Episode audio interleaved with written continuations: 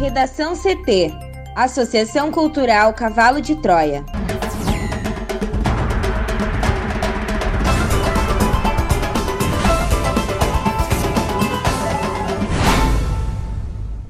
Agora, no Redação CT.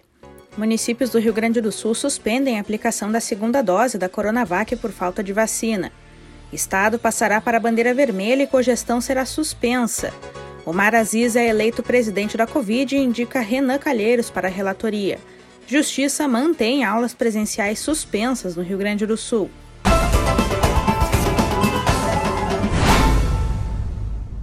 Eu sou a jornalista Amanda Hammermiller, este é o Redação CT, da Associação Cultural Cavalo de Troia. Sol entre nuvens em Porto Alegre, a temperatura é de 20 graus. Boa tarde. A terça deve ser de tempo firme em todo o Rio Grande do Sul. O dia deve ser de sol, mas as temperaturas caem. Na capital, a máxima fica em 22 graus. A previsão do tempo completa daqui a pouco. Municípios do Rio Grande do Sul suspendem a aplicação da segunda dose da Coronavac por falta de vacina. A repórter Juliana Preto traz mais detalhes. Municípios do Rio Grande do Sul, incluindo a capital Porto Alegre, anunciaram ontem, segunda-feira, que estão reduzindo ou suspendendo a aplicação da necessária segunda dose da vacina Coronavac por falta de produto. Desde a terceira semana de março, a orientação do Ministério da Saúde é aplicar todos os imunizantes disponíveis para a primeira dose, sem guardar ampolas para garantir a aplicação da segunda. Segundo o chefe da Vigilância em Saúde de Porto Alegre, Fernando Ritter, em alguns pontos da capital já terminaram as doses disponíveis e em outros as reservas estão no fim e devem terminar até amanhã. Por meio de nota, a Secretaria Municipal da Saúde afirmou que reitera que não há risco de perda de efeito da primeira dose caso a segunda seja tomada além do prazo definido no cartão de vacinação. Canoas, também em nota, afirmou que as unidades básicas de saúde aplicaram as vacinas disponíveis e que já não possuem mais doses neste momento. O município acrescenta, Amanda, que quem não conseguiu se vacinar deverá aguardar a chegada de nova remessa do imunizante produzido pelo Instituto Butantan. Por fim, a prefeitura lembra que as pessoas que não completaram o esquema vacinal no prazo recomendado não terão prejuízo na resposta imunológica e que é possível fazer a segunda dose a qualquer tempo. Estância Velha também informou que não tem mais doses e que o número insuficiente de doses da vacina Coronavac enviadas ao município na última remessa não permitirá a vacinação de todas as pessoas agendadas para esta semana. Por isso, a Secretaria de Saúde orienta que somente pessoas que receberam a primeira dose há 28 dias ou mais devem procurar os postos de saúde para receber a segunda. O município acrescenta também que os demais moradores vacinados com a primeira dose nas últimas semanas devem aguardar o contato do posto de saúde para saberem o dia e a hora que serão imunizados. São Gabriel, Caçapava do Sul, Cachoeirinha, Tramandaí, Santa Cruz do Sul, Montenegro e Lajeado também suspenderam a aplicação da segunda dose da vacina Coronavac nesta segunda-feira pela mesma razão. Já Novo Hamburgo informou que as vacinas para a segunda dose terminam hoje, terça-feira, mas só será vacinado quem já estiver agendado. Em Bagé, a suspensão da aplicação da segunda dose da Coronavac ocorreu ainda no sábado. Em Viamão, a previsão é de que terminem em um ou dois dias. E Sapiranga também foi outro município que suspendeu a aplicação da segunda dose.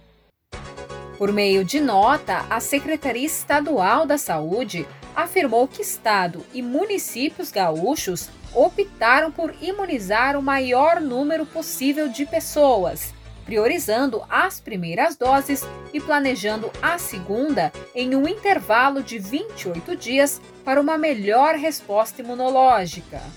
Segundo os cálculos da pasta, faltam 263.800 doses no Rio Grande do Sul. Rio Grande do Sul passará para a bandeira vermelha e cogestão será suspensa. Thaís Uchoa. Após decisão do Tribunal de Justiça ontem à noite, que indeferiu o agravo do governo gaúcho que visava o retorno às aulas, uma reunião emergencial foi chamada pelo governador Eduardo Leite. Duas decisões já foram tomadas. O Rio Grande do Sul estará todo em bandeira vermelha e a cogestão será suspensa para frear liberações municipais que possam ser demasiadas. A iniciativa do governo representa claramente driblar a determinação judicial que sustentou uma regra criada pelo próprio executivo anteriormente, de que com a bandeira preta as aulas não poderiam ser retomadas. Mais mudanças no modelo de distanciamento controlado ainda estão em análise, entre elas a derrubada da trava de 0,35, a diferença entre leitos ocupados de UTI Covid e leitos livres. A ideia é de que haja um período de transição de 10 dias com as mudanças já definidas. As outras alterações devem vir após esse período. Não restam dúvidas de que as alterações promovidas no modelo do mapa de distanciamento controlado, visando especialmente a retomada das aulas presenciais, colocam em xeque e descrédito a iniciativa do governo gaúcho, que já foi exemplo para o Brasil. Paralelamente, o governo segue com ação no Supremo Tribunal Federal visando o retorno às aulas. Porém, com as mudanças por aqui, o processo em Brasília tende a ser extinto. O Senado instalou nesta terça-feira a CPI da Covid, a comissão parlamentar de inquérito responsável por apurar ações e omissões do governo federal e eventuais desvios de verbas federais enviadas aos estados para o enfrentamento da pandemia. Durante a sessão, o senador Omar Aziz, do PSD do Amazonas, foi eleito presidente e Randolfo Rodrigues, da Rede do Amapá, vice-presidente. Em seguida, Omar Aziz indicou Renan Calheiros, do MDB do Alagoas, para ser relator dos trabalhos. Com a definição dos três senadores, prevaleceu o acordo feito pela maioria dos parlamentares da CPI, que reuniu as maiores siglas, MDB e PSD, a oposição e independentes. Aliados do governo tentaram impedir que Renan assumisse a relatoria. A reunião foi aberta às 10 da manhã e por duas horas e meia houve debates entre os parlamentares. Enquanto a base aliada questionou a possível indicação de Renan, a oposição afirmou que o senador não pode ter limitadas as suas prerrogativas parlamentares. Na noite de ontem, a Justiça Federal em Brasília chegou a conceder uma liminar, atendendo a um pedido da deputada bolsonarista Carla Zambelli, do PSL de São Paulo, para suspender a eventual escolha de Renan para relator. A mesa do Senado recorreu e o Tribunal Regional Federal da Primeira Região, com sede em Brasília, derrubou a decisão. Segundo o blog do Valdo Cruz, do G1, aliados do Planalto avaliam que o movimento de Zambelli foi um erro político e pode acirrar os ânimos na CPI. Em negociações prévias, senadores que compõem a CPI querem iniciar os trabalhos apurando o processo de aquisição de vacinas contra o coronavírus. Estão na mira principalmente as negociações com a farmacêutica Pfizer, que em agosto do ano passado ofereceu ao governo brasileiro 70 milhões de doses de vacina, com previsão de entrega ainda em dezembro daquele ano. A oferta, porém, foi recusada. Em entrevista à revista Veja, o ex-secretário de Comunicação Social, Fábio Van Garten, o atraso do governo na aquisição de vacinas à incompetência e ineficiência do Ministério da Saúde, à época comandado pelo general Eduardo Pazuello. Membros da CPI trabalham para convocar Van Garten e Pazuello como uma das ações iniciais da comissão. Uma acareação entre os dois auxiliares do governo Bolsonaro também é estudada. Em outra frente, há um esforço para avaliar se houve adoção de medidas preventivas como o uso de máscara e o distanciamento social, e também para apurar a compra e divulgação de modelos de tratamento sem eficácia contra a Covid, como a cloroquina. Devem ser convocados os três ex-ministros da Saúde, além de Pazuello, Luiz Henrique Mandetta e Nelson Taixe, e o atual Marcelo Queiroga. No último fim de semana, o site UOL revelou uma lista de acusações que podem vir a ser feitas contra o governo, elaborado pela Casa Civil. Em nota, a Casa Civil informou que a medida tem como objetivo levantar dados e informações que poderão ser usados pelo governo em resposta a eventuais questionamentos da CPI. Entre as acusações estão negligência do governo na compra de vacinas, minimização da gravidade da pandemia e ausência de incentivo à adoção de medidas restritivas para reduzir o contágio pela doença, além da promoção de tratamento precoce contra a Covid sem comprovação científica e a militarização do Ministério da Saúde. No Redação CT, agora é previsão do tempo com Juliana Preto. E nesta terça-feira, a massa de ar seco que passou a atuar sobre o território gaúcho deve inibir a formação de nuvens carregadas no Rio Grande do Sul. Por conta disso, de acordo com a SOMAR Meteorologia, a previsão é de tempo firme, com sol e poucas nuvens em todas as regiões do estado. O destaque do dia, no entanto, fica por conta das baixas temperaturas previstas para alguns municípios. E as máximas, de maneira geral, Amanda, não sobem muito no RS. A maior temperatura do dia, de 24 graus, é esperada em São Jerônimo, na região carbonífera, e Porto Xavier, no noroeste gaúcho. Aqui em Porto Alegre, a máxima fica em 22 graus e a previsão é de sol entre poucas nuvens. Já amanhã, quarta-feira, a massa de ar seco ainda marca presença, mantendo as condições para tempo firme e céu aberto em todo o Rio Grande do Sul, sem possibilidade de chuva. As temperaturas, por sua vez, caem ainda mais, com a mínima podendo bater na casa de 1 grau durante a madrugada em São José dos Ausentes e Vacaria. Obrigada, Juliana. Vamos para o bloco de educação. A Justiça mantém as aulas presenciais suspensas no Rio Grande do Sul. A repórter Thaís Uchoa traz mais informações. Por três votos a zero, os desembargadores da Quarta Câmara Civil do Tribunal de Justiça do Estado decidiram não atender a três tentativas de liberação das aulas presenciais no Rio Grande do Sul. Com isso, não está autorizado o retorno da educação infantil e dos primeiros e segundos anos do ensino fundamental às escolas. A sessão foi iniciada às 18 horas e 35 minutos em formato remoto e não teve transmissão ao vivo. As manifestações dos desembargadores foram divulgadas por meio do perfil do Tribunal de Justiça do Rio Grande do Sul no Twitter. Primeiro, julgaram o mérito do agravo movido pela Procuradoria-Geral do Estado contra a decisão de 28 de fevereiro da juíza Cristina Marquesan da Silva da primeira vara da Fazenda Pública, que concedeu liminar a pedido da Associação Mães e Pais pela Democracia e CEPERS, suspendendo a retomada das aulas.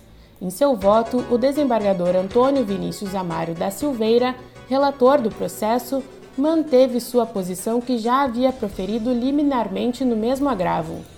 Segundo ele, o retorno pretendido deve se dar mediante constatação de circunstâncias sanitárias seguras para toda a comunidade envolvida, não apenas as crianças, mas também aos pais, professores, auxiliares, atendentes, encarregados da limpeza, merendeiras, colaboradores das escolas e transportadores coletivos. O magistrado equiparou o período atual a um estado de guerra, o qual requer medidas excepcionais com o intuito de preservar o bem maior, o que não significa ignorar a existência de danos colaterais inevitáveis. O desembargador disse ainda que a autonomia do Estado é ampla, mas deve estar em consonância com os dados de risco decorrentes da pandemia. O desembargador Eduardo Ullen acompanhou o relator do agravo, votando contra o recurso do governo gaúcho. O entendimento do terceiro desembargador a se pronunciar, Alexandre Mussói Moreira, foi de que não há elementos novos, como vacinação de professores, que autorizem a volta às aulas presenciais. Dessa forma, também votou contra o recurso. O magistrado também lamentou o protesto em frente à casa da juíza Cristina Marquesan da Silva, que proferiu a decisão em primeiro grau. Representando o Estado, o primeiro a falar foi o Procurador-Geral Adjunto para Assuntos Jurídicos do Estado, Victor Herzer da Silva. Ele afirmou que os indicadores sobre a pandemia no Estado são agora menos graves do que ao tempo da decisão em que suspendeu o retorno das aulas em 28 de fevereiro. Depois, falaram os autores da ação. Pelo CEPERS, o advogado Pedro Magadan disse que os índices atuais da pandemia não autorizam a reabertura das escolas. Pela Associação Mães e Pais pela Democracia, o advogado Júlio Sá apontou que ainda não há razões para a reforma da decisão que suspendeu o retorno às aulas.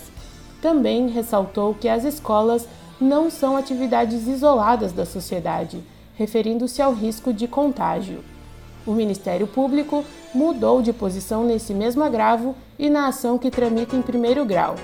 Depois de a promotora Maria Cristina Santos de Luca e a procuradora de Justiça Suzana Silveira da Silva se pronunciarem contra a volta às aulas, o procurador de Justiça que participou do julgamento, Luiz Aquiles Pertis Bardou, deu parecer favorável e salientou a importância do ensino para os jovens e a redução consistente nos números da pandemia.